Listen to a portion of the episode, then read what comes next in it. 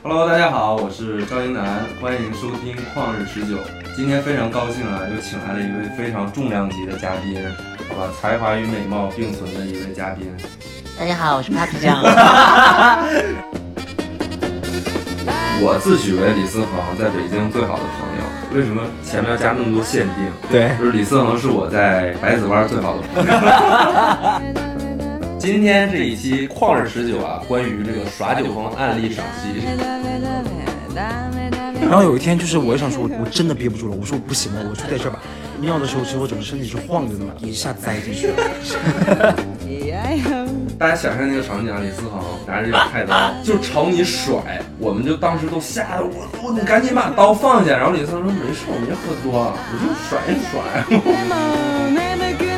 那你喝多的时候，你去跳舞，你是一种什么样的心情？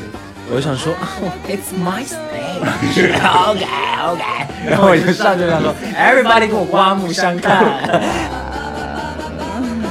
碰一下来，碰完了，听一下。